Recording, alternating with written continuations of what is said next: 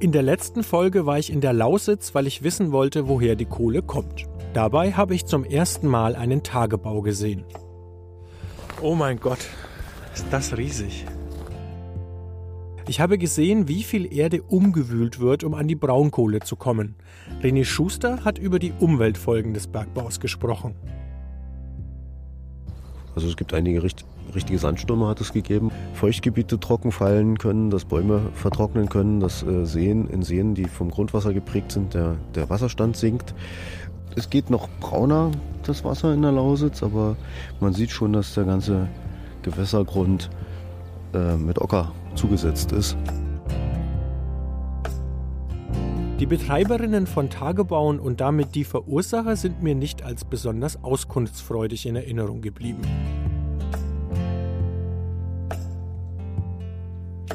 Aus Kohle wird vor allem Strom erzeugt. Wie das funktioniert, erfahre ich in dieser Folge in Deutschlands modernstem Steinkohlekraftwerk. Dann spreche ich mit einer Umweltschützerin darüber, wie es ist, wenn nur ein paar Meter weiter ein Kraftwerk steht und welche Auswirkungen die Emissionen von Kraftwerken haben. Eine Anwältin streitet für ihren Mandanten dafür, dass RWE für den weltweiten Klimawandel mitverantwortlich gemacht wird. Und ich spreche über die Carbon Capture and Storage Technologie, die Kohle CO2-neutral verbrennen soll. Soll.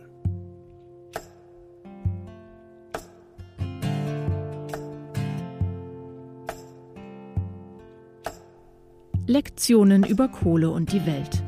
Ein Podcast der Heinrich Böll Stiftung über die Zukunft fossiler Brennstoffe.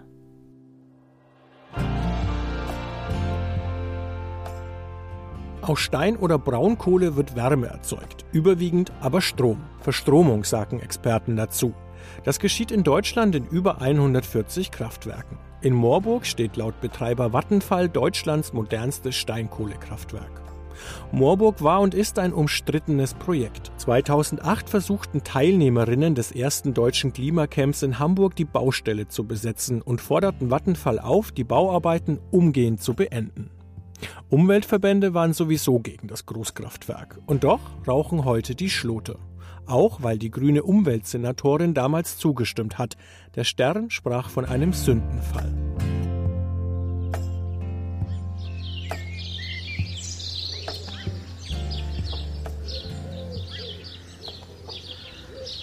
Moorburg liegt im Süden von Hamburg. 750 Einwohner, eine kleine Kirche, viel Backstein, Wiesen, ein Damm, hier und da ein Graureiher.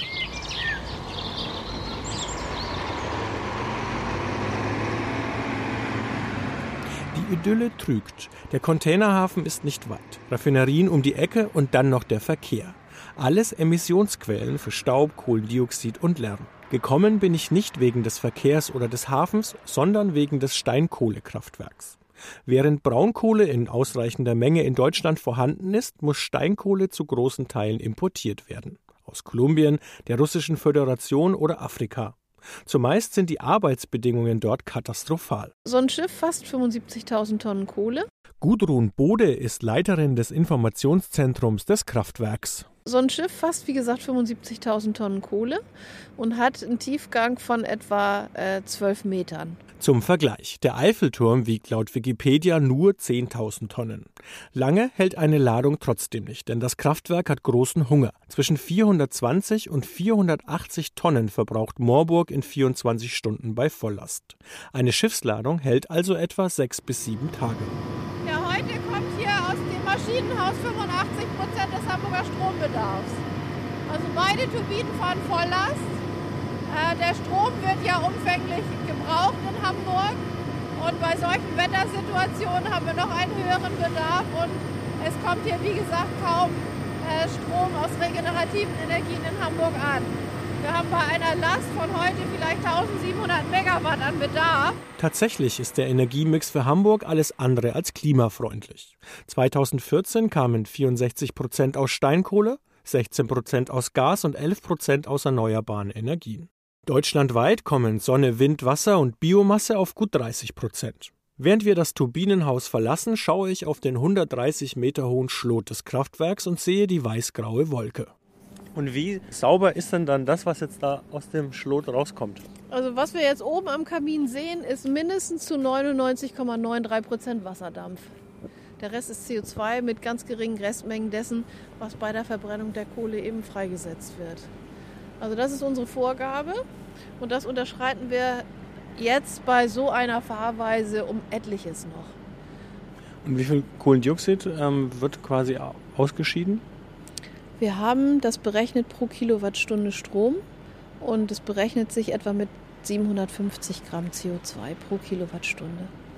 Da die Effizienz ja so hoch ist bei uns, reduziert sich bei älteren Kraftwerken die Effizienz, brauchen die mehr Brennstoff, also haben die auch eine größere CO2-Menge pro Kilowattstunde. Das sind bei älteren Kraftwerken dann etwa 950 bis 1000 Gramm CO2 pro Kilowattstunde. Das hört sich nicht viel an. Was sind schon 750 Gramm? Noch nicht mal eine Mehlpackung. Ein Blick ins Informationsblatt des Kraftwerks ändert die Perspektive. 2015 betrugen die Kohlendioxidemissionen 4,6 Millionen Tonnen.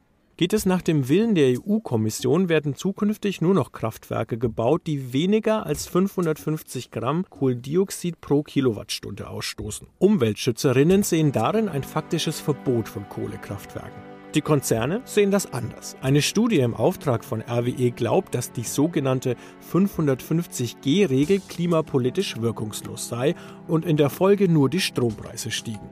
Die 550G-Regel wird noch für einige Debatten sorgen. Ob sie kommt, ist noch unklar.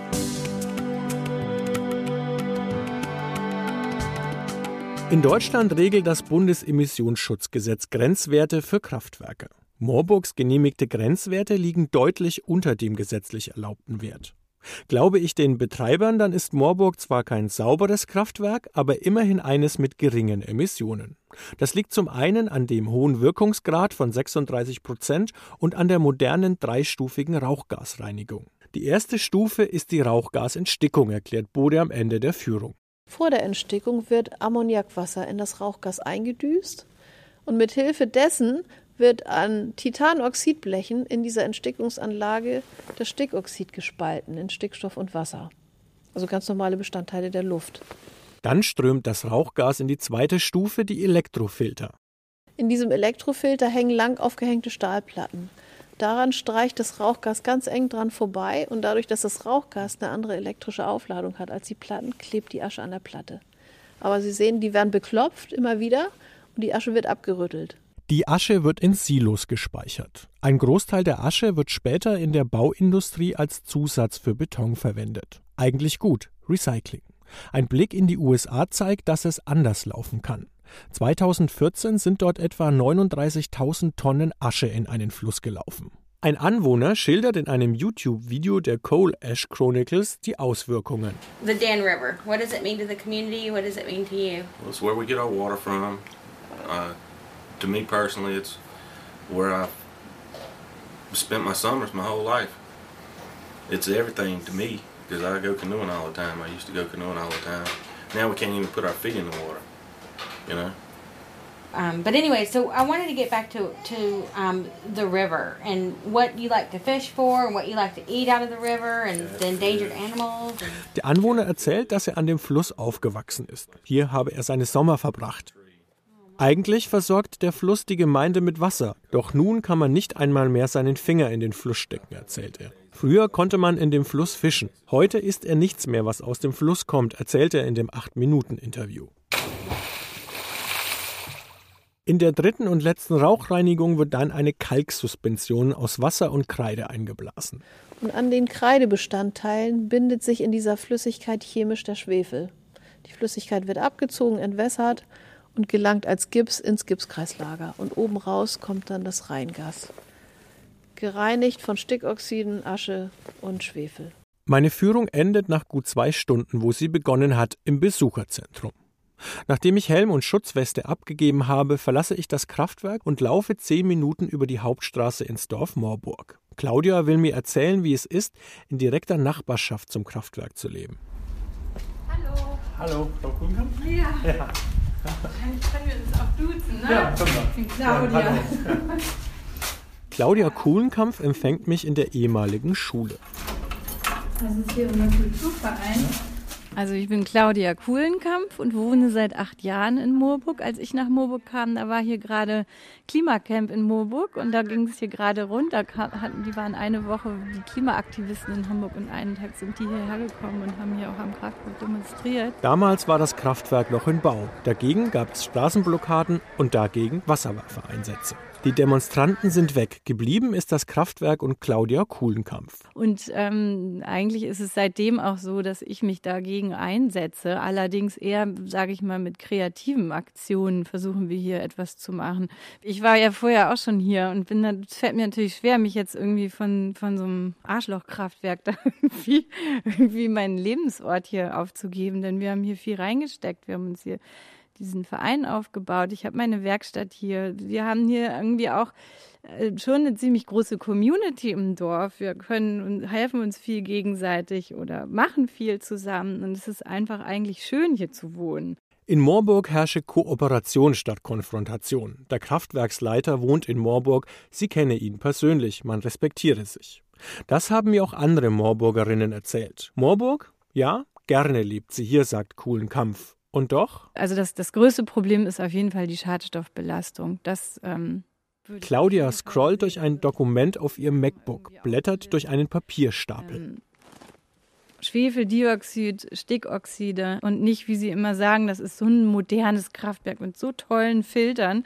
Aber es ist einfach ein besonders fettes Kraftwerk und es ist einfach riesig und wir haben einfach sehr viel hier zu schlucken. Aus Schloten von Kohlekraftwerken kommen laut Kohleatlas der Heinrich-Böll-Stiftung 53 Schadstoffe. Diese finden sich später in der Luft, im Boden oder im Wasser wieder. Sie landen in unserem Essen, im Trinken oder in unseren Lungen. Quecksilber ist besonders giftig. Im Kohleatlas der Heinrich-Böll-Stiftung heißt es dazu weiter: Besonders Kinder sind durch die emittierten Schwermetalle gefährdet. Werden ihre Lungen in jungen Jahren geschädigt, bleiben sie später schwach. Sind Kinder im Mutterleib erhöhten Konzentrationen an Blei oder Quecksilber ausgesetzt, steigt ihr Risiko, später eine kognitive Störung zu entwickeln, also an Denkleistung einzubüßen. Zudem können sie irreversible Organschäden davontragen. 18.000 Menschen sollen jährlich an der Luftverschmutzung durch Kohle sterben. Ich verlasse Moorburg wieder mit gemischten Gefühlen. Die Kraftwerksbetreiber pochen auf die Einhaltung der Grenzwerte, auf die moderne Anlage und auf die Notwendigkeit des Kraftwerks zur Versorgung Hamburgs mit Strom. Claudia spricht von Schadstoffen und von der Ungewissheit, was die Emissionen genau hier in Moorburg auslösen, bei ihr und bei anderen. Bevor ich gehe, legt mir die Moorburgerin noch eine Studie ans Herz. Der Tod aus dem Schlot von Greenpeace.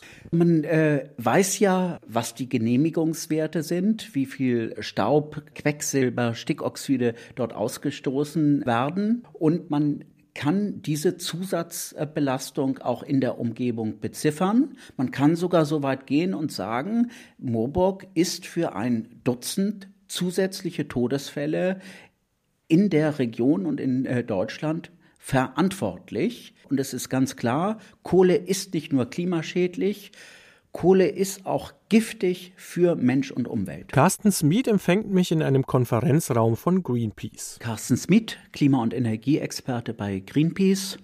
Und ich bin 58 2013 hat Greenpeace die Studie Tod aus dem Schlot veröffentlicht. Darin ist nachzulesen, dass 3100 Menschen im Jahr durch deutsche Kohlekraftwerke umkommen. Für die Region um Moorburg errechnet die Studie 54 vorzeitige Todesfälle. Klingt beängstigend. Jetzt ist es natürlich so, dass gerade in der Umgebung von Moorburg im Hafengebiet auch andere Staubquellen vorhanden sind. Der Verkehr ist dort eine wesentliche Quelle. Da kommt eins zum anderen.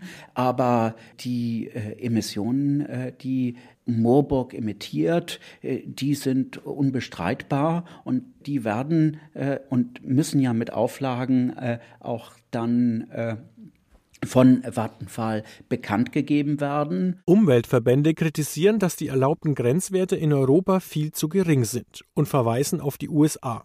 Ausgerechnet in den sonst ziemlich klimafeindlichen Staaten sind die Vorgaben viel strenger. Kohle ist mit der dreckigste Energieträger, den wir haben. Das liegt einerseits an den klimarelevanten Emissionen, also den CO2-Emissionen, die zur Treibhauserwärmung wesentlich beitragen.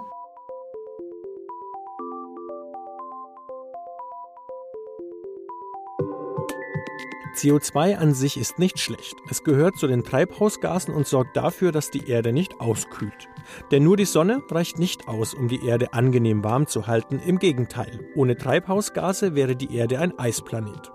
Das Prinzip ist folgendes. Die Erde strahlt Wärme ab, diese wird von den Treibhausgasen aufgenommen und teilweise zurück auf die Erde geschickt. Zum Problem wird es erst, wenn der Ausstoß anthropogen, also vom Menschen verursacht wird. Je mehr CO2 wir in die Atmosphäre pusten, desto mehr absorbierte Wärme, desto mehr Wärme wird zurückgestrahlt. Es kommt zur bekannten Klimaerhitzung. Die Kohlendioxidkonzentration ist in der Atmosphäre seit Beginn der Industrialisierung um 40 Prozent gestiegen, die Erderwärmung um etwa 1,2 Grad.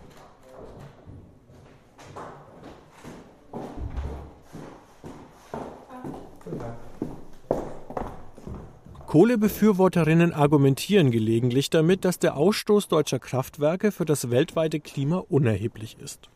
Roda Verheyen glaubt sehr wohl, dass es einen Zusammenhang gibt und streitet dafür, dass deutsche Konzerne dafür zur Verantwortung gezogen werden. Mein Name ist Dr. Roda Verheyen. Ich bin 44 Jahre alt und Partnerin in der Kanzlei Günther und Partner in Hamburg. Roda Verheyen vertritt einen peruanischen Bauern. Saul Luciano lebt in Juarez. Die Bewohner dort haben mit den Auswirkungen des Klimawandels zu kämpfen, sagt die Umweltorganisation Germanwatch. Schuld daran ist ein Gletschersee. Dieser wird für den Kleinbauern Saul zur Bedrohung. Deswegen hat der RWE verklagt, erklärt seine Anwältin Verheyen. Die RWE AG ist der größte Einzelemittent Europas. Heute und in Vergangenheit. Es gibt wissenschaftliche Studien über, ähm, zur Quantifizierung von historischer Verantwortlichkeit von privaten Unternehmen im Hinblick auf den globalen Klimawandel. Auf der Grundlage ist die RWE AG für ca. 0,5 Prozent der globalen Erwärmung äh, verantwortlich, beziehungsweise 0,5 Prozent der globalen Treibhausgasemissionen in Klammern CO2 aus industriellen Quellen. Wir sehen schon, das ist ein bisschen kompliziert, aber jedenfalls gibt es eine Quantifizierung ja, des Ganzen. Denn logischerweise ist die RWE AG nicht verantwortlich für den globalen Klimawandel. Das wäre unschlüssig, erklärt sie. Für viele und auch für mich mag es überhaupt unschlüssig sein, dass RWE für eine Gletscherschmelze in den Anden verantwortlich sein soll. Deswegen präzisiert Verheyen auf meine ungläubige Nachfrage. Das heißt, das Problem sind die global wirksamen Treibhausgasemissionen, die in Deutschland verursacht werden, die sich akkumulieren in der Atmosphäre und zur lokalen Temperaturerhöhung im Trend führen, dadurch zu einer erheblichen Zunahme der Gletscherschmelze und vor allem Verringerung der Eisstabilität. Das heißt, mehr Eisstücke ähm, fallen in den See. Ne? Und ähm, damit auch eine Zunahme von dem Wasservolumen, was in diesem See zurückgehalten werden muss. Der See läuft über, die Stadt wird überschwemmt, das ist die Befürchtung. Eine Grundlage für die Klage ist der Weltklimabericht. Dort lese ich nach, dass der Klimawandel bzw. die Erhöhung der Temperatur die Gletscher in den Anden schmelzen lässt. Die peruanischen Gletscher sollen in den letzten Jahren um etwa 40 Prozent geschmolzen sein. Auf der Grundlage ist die RWE AG aus Sicht meines Mandanten erheblich dafür verantwortlich, dass er ein Problem hat. Und zwar ein akutes Überflutungsproblem durch die Lagune Palcacocha oben in den peruanischen Anden.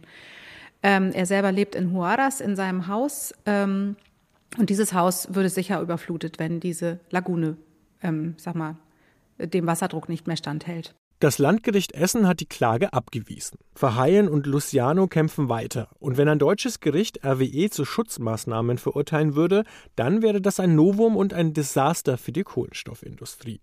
Denn erstmals würde ein Konzern für globale Klimaschäden haftbar gemacht. Von der negativen Entscheidung lässt sie sich nicht entmutigen. Einen anderen Fall hat die Anwältin gerade gewonnen. Das Urteil wichtig für Kohlegegnerinnen.